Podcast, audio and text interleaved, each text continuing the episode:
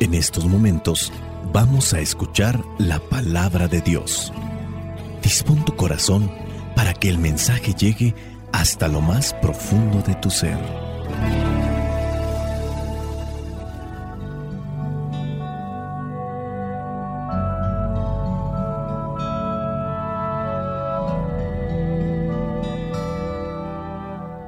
El Evangelio que la iglesia nos presenta para este día, fiesta de San Andrés Apóstol, corresponde a Mateo capítulo 4, versículos del 18 al 22.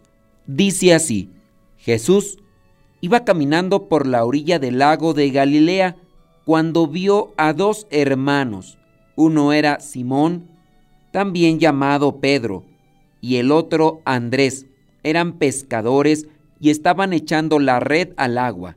Jesús les dijo, síganme, y yo los haré pescadores de hombres. Al momento dejaron sus redes y se fueron con él.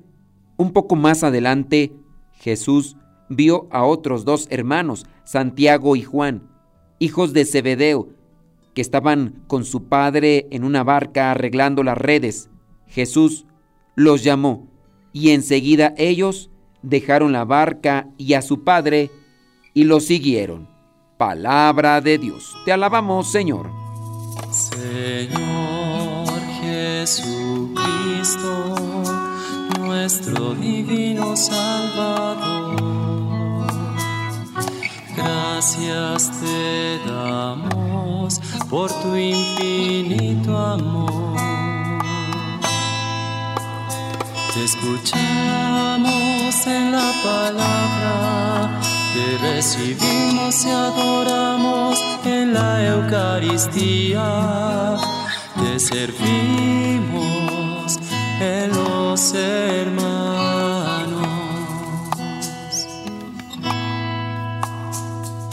Que seamos misioneros como lo quieres tú enseñando a los hombres el fuego de tu amor.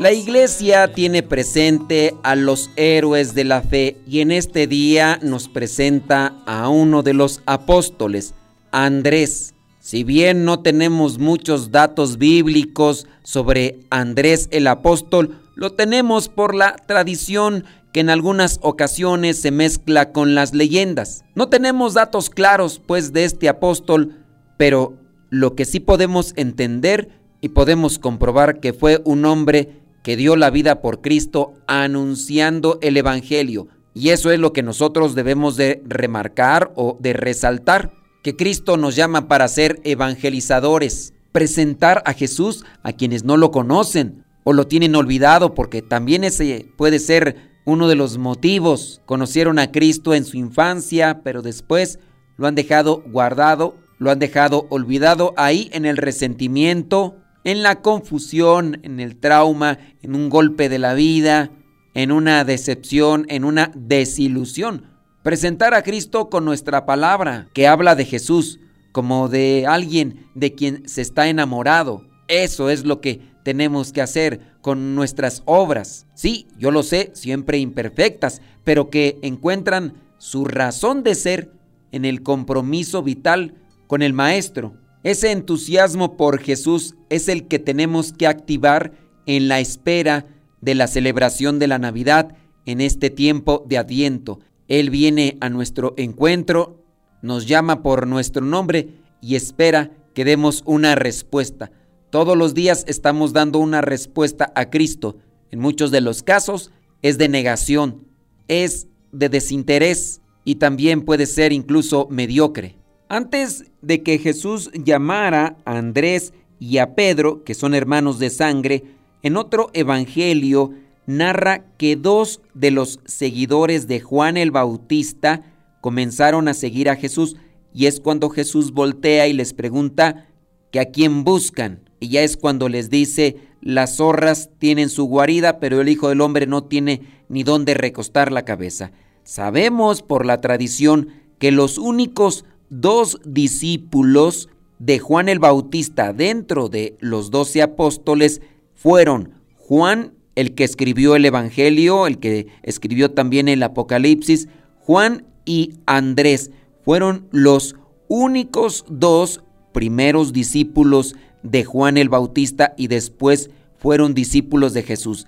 Estos dos, cuando escucharon de Juan el Bautista, escucharon que decía, Él es el Cordero de Dios que quita el pecado del mundo. Comenzaron a seguirlo. Encontramos pues a un Juan que busca primero a Jesús. Después cuando Jesús va al encuentro nuevamente de él junto con su hermano Pedro, hay una inmediatez en responder, síganme y yo los haré pescadores de hombres. Aunque muchas veces no lo notamos, pero sí es una cuestión muy mencionada de la inmediatez. Es decir, que dentro del cristianismo necesitamos prontitud, no podemos dejar las cosas para después o para más adelante.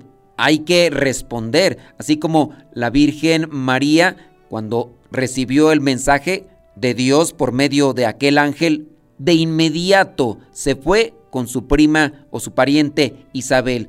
Cuando Saqueo recibió el mensaje de parte de Jesús cuando estaba arriba de aquel árbol, pronto, rápido bajó de aquel árbol. Y aquí también encontramos esta respuesta por parte de Andrés y de Pedro. Al momento, dice el versículo 20, al momento dejaron sus redes y se fueron con él. Considero que es un punto que debemos de reflexionar. ¿Cuánto tiempo nosotros estamos dándole a Dios de espera? Eso sí, queremos que Él nos responda pronto, pero nosotros decimos después, mañana, luego, no tengo tiempo. Ahora traigo como cuestionamiento estas situaciones que constantemente me suceden. Familias, específicamente matrimonios, que andan en la cuerda floja, andan con dificultades. Me preguntan qué pueden hacer para que se restablezca una situación dentro de su matrimonio, para que puedan caminar quizá como antes lo hacían.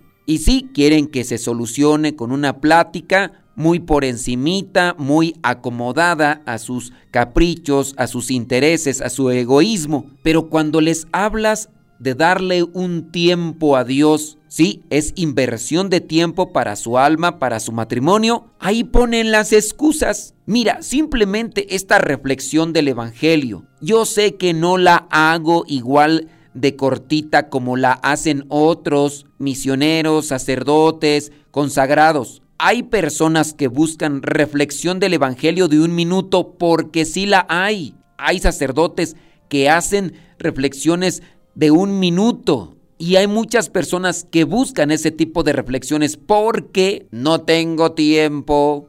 Es mucho tiempo, 10, 15 minutos y en ocasiones te tardas hasta 20. No le queremos dar tiempo a Dios, lo dejamos para el rato, lo dejamos para después. A estos matrimonios que regularmente andan en sus problemas cotidianos y naturales, les digo que tienen que darle espacio a Dios en sus vidas, en sus casas, en sus ambientes, en sus trabajos. Tienen que disponerse en la mañana, al mediodía, en la tarde, para platicar con Él dentro de la oración pero no es que tengo muchas cosas que hacer, tengo mucho trabajo, tengo muchos quehaceres, muchos deberes. Para algunos les recomiendo que participen de retiros, es decir, de dos días de reflexión de la palabra de Dios. Uy, es que usted no sabe todas las cosas que tengo que hacer. No le quieren dar tiempo a Dios, no le responden de manera inmediata a Dios. Quieren que se solucionen sus vidas, quieren que se solucionen sus matrimonios,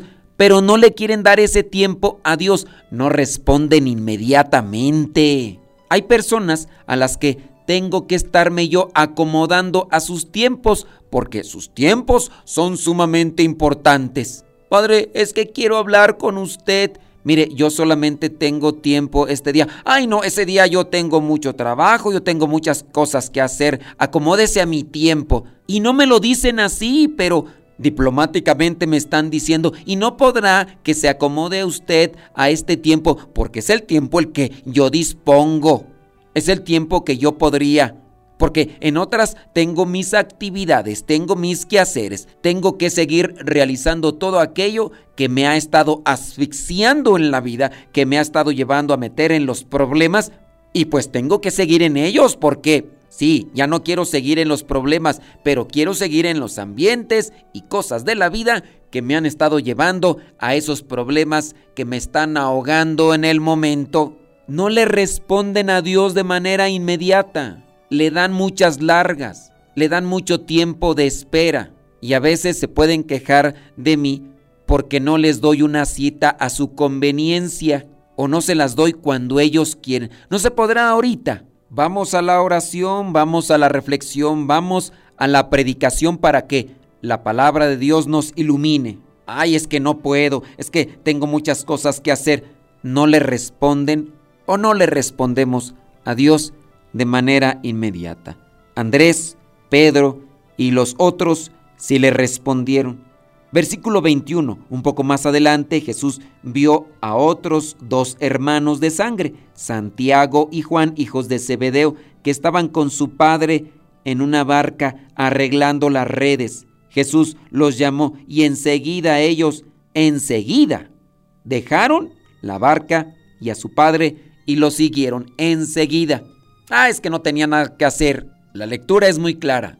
Nos dice que estaban en ocupaciones, pero ellos sabían que alguien muy especial que traía signos muy importantes les estaba llamando.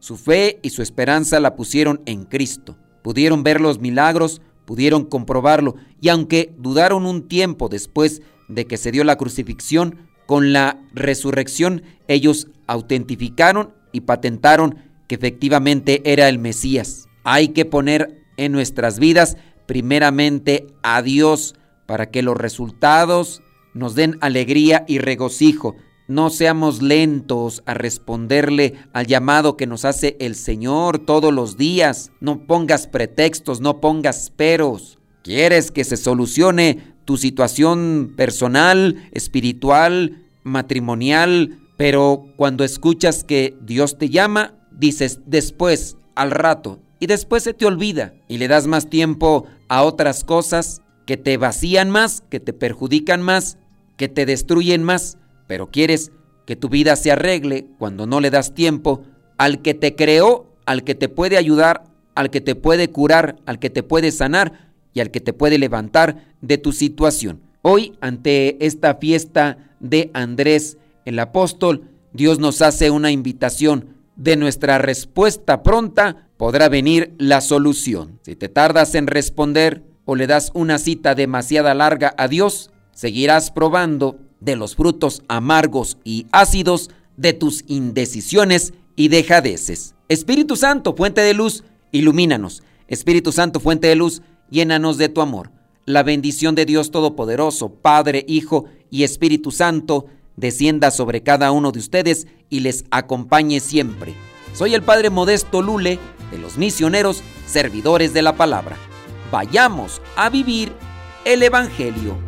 Honor, honor, apóstol San Andrés, tú tuviste la dicha de ser el primero con Jesús.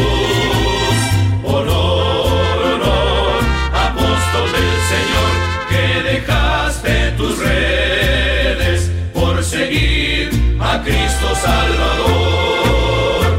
Eras hijo de Jonás el pescador y hermano de Simón. Fuiste discípulo de Juan el Bautista y apóstol del Señor.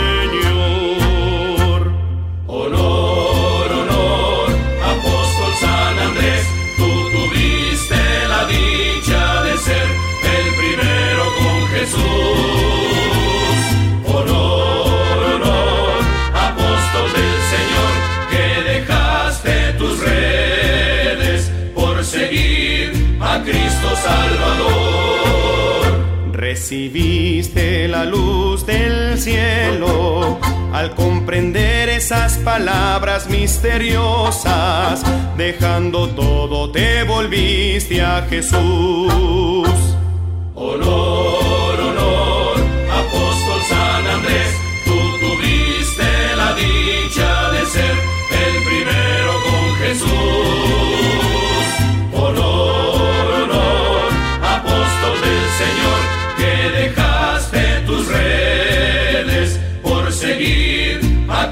Salvador. Te fuiste con tu hermano Simón, quien se encontraba en sus labores de pesca. Le dijiste que habías encontrado a Jesús el Salvador.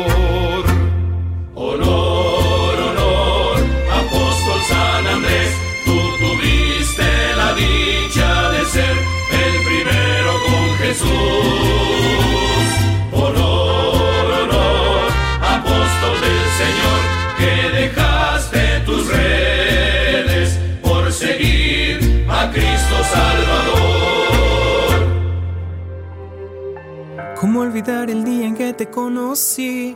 Nuestras almas se encontraron. El podcast En pareja con Dios presenta Cinco señales de la manipulación invisible. Hoy Dios une nuestras vidas y nos da su bendición. Muchas personas han sido víctimas de algún tipo de manipulación sin estar conscientes del daño emocional que les puede ocasionar. Como es invisible y poco persuasible, se cae fácilmente en ese juego controlador. La manipulación invisible puede darse de distintas maneras, ya que su objetivo principal es que las personas hagan lo que el manipulador quiere, poniendo en marcha estrategias para inducir al otro a que piense, sienta o actúe sin darse cuenta. Ahora bien, en todos lados somos víctima de la manipulación, ya sea en temas de política, religión o inclusive dentro de las relaciones interpersonales. Puede ser que estés siendo manipulada o manipulado por tu pareja, por tus hijos, por amigos, jefes, coordinadores y otras personas. ¿Qué daños emocionales provoca la manipulación invisible? Sentirse culpable en todo momento cuando haces o no determinada cosa es una de las consecuencias. Sentirse culpable. También sientes que tienes el deber u obligación de cumplir los deseos de la persona. De lo contrario, tú serás el responsable de su infelicidad. Otro daño emocional es no saber poner límites y dejar que tu opinión no valga nada. Por ello, te sentirás inferior. Todos estos daños conducen indudablemente mantener una relación tóxica que genera dependencia emocional, lo cual tarde o temprano perjudicará tu salud física, pero sobre todo mental, ya que al no ser tú misma o tú mismo y sentirte libre, te provocará angustia, tristeza, por lo que tu autoestima, seguridad y amor propio serán quebrantados y saldrás muy lastimado o muy lastimada.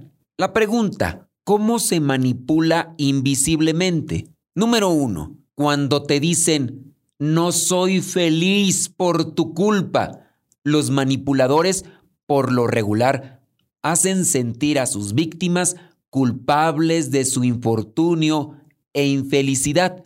Con sus chantajes emocionales pueden hacer lo que sea para salirse con la suya, aunque la víctima no esté de acuerdo. Por lo general, suelen utilizar frases como, si no lo haces me voy a enfermar, sabes que tengo la razón, yo nunca me equivoco. Entre otras, ellos recurren a la victimización frecuente, utilizando tal vez algún trauma o defecto para justificarse si es que no se hace lo que ordena. Número 2.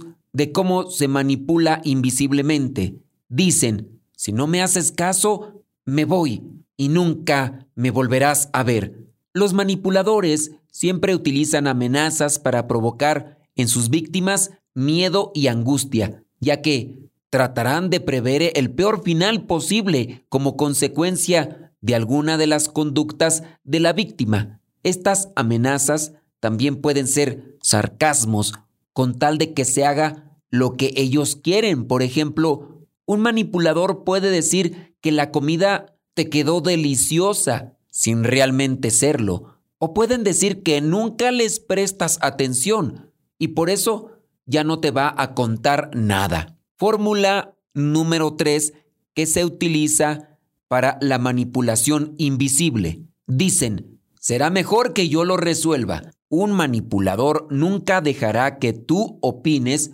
o que te expreses o que tomes decisiones. Usualmente quieren tener el control de todo lo que haces, piensas y sientes. El no nunca deberá ser pronunciado y escuchado por ellos, porque de lo contrario se desatará una guerra de poder en la cual posiblemente la víctima será el perdedor. Tal vez puede ocurrir que te dejen opinar, pero al final se hará lo que ellos quieren, porque te darán excusas o justificaciones para que cedas y seas sumiso o sumisa. Recurso número cuatro para la manipulación invisible. Hay muchos, pero muchos halagos. Los expertos manipuladores comenzarán sus estrategias con halagos para convertirse en personas confiables. Su comportamiento siempre será extraordinario ante los ojos de la víctima, haciéndole creer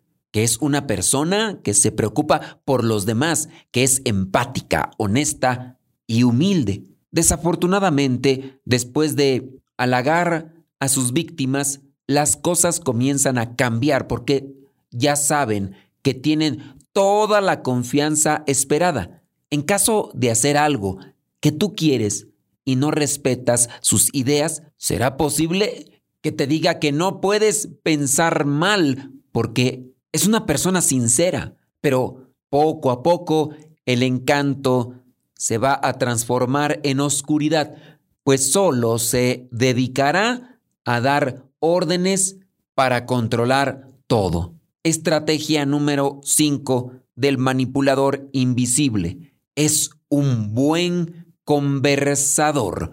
Los manipuladores son audaces para entablar buenas conversaciones para que así sus víctimas hagan lo que ellos quieren. Podríamos decir que son buenos para el verbo, porque con sus pláticas irán envolviendo a su víctima, haciéndole creer que lo que dice es verdadero y no hay más opciones ni alternativas. Ahora bien, estas señales pueden ser de utilidad para evitar caer en manos de gente manipuladora. Sin embargo, te recomiendo comenzar a recuperar tu amor propio, seguridad y confianza en ti mismo, en ti misma, pues no deberás poner límites, sobre todo cuando ya te han herido bastante y no te dejan ser como tú eres. Te invito a reflexionar sobre el tema, trabajar en tu confianza y en caso de poder con los sentimientos de culpabilidad, te recomiendo pedir ayuda a un especialista. Recuerda que lo más importante eres tú. Deja los miedos, la angustia y comienza a tomar decisiones siempre pensando en tu bienestar físico y emocional. Meditar la palabra de Dios, orar, reflexionar, te ayudará para aclarar tus ideas.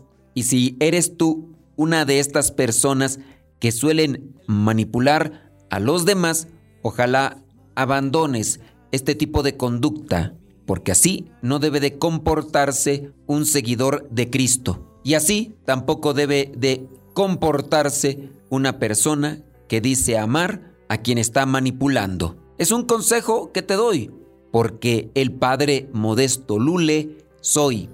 Recuerden que sí se puede en el matrimonio llegar a la santidad, pero hay que hacerlo en pareja con Dios cada uno con su propia historia, con sus defectos y virtudes, distintos sueños pero mismo ideal, inmensamente amarnos por la eternidad. Desde aquel día no dejo de pensar en ti, cada detalle tuyo me cautiva, te convertiste ahora en parte de mi ser, aún no sé muy bien qué fue lo que pasó. Solo sé que yo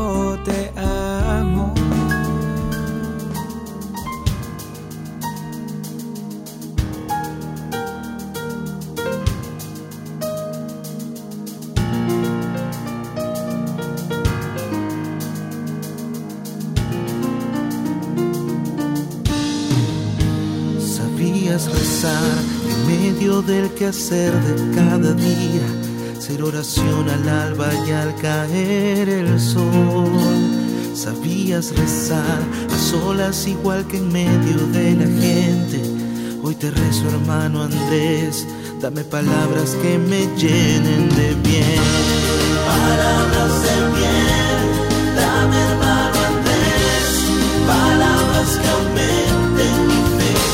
Donabas tu amor, brindando acogida al pobre como al rico, a la piel sin abrigo desnuda del calor. Sabías amar de igual forma al poderoso y al sencillo y verles a todos con mirada de amor. Sabías vivir para el Dios a quien servías, por el Hijo, por el Padre, el Espíritu y la Madre de Dios. Salvar lo perdido, romper cadenas, ser testigo.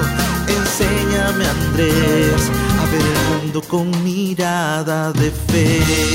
Palabras de bien, dame hermano Andrés, palabras que aumenten mi fe. Sabías sufrir los tiempos de cruel tormenta y vil desierto, confiando en tu Dios sin reclamos ni temor.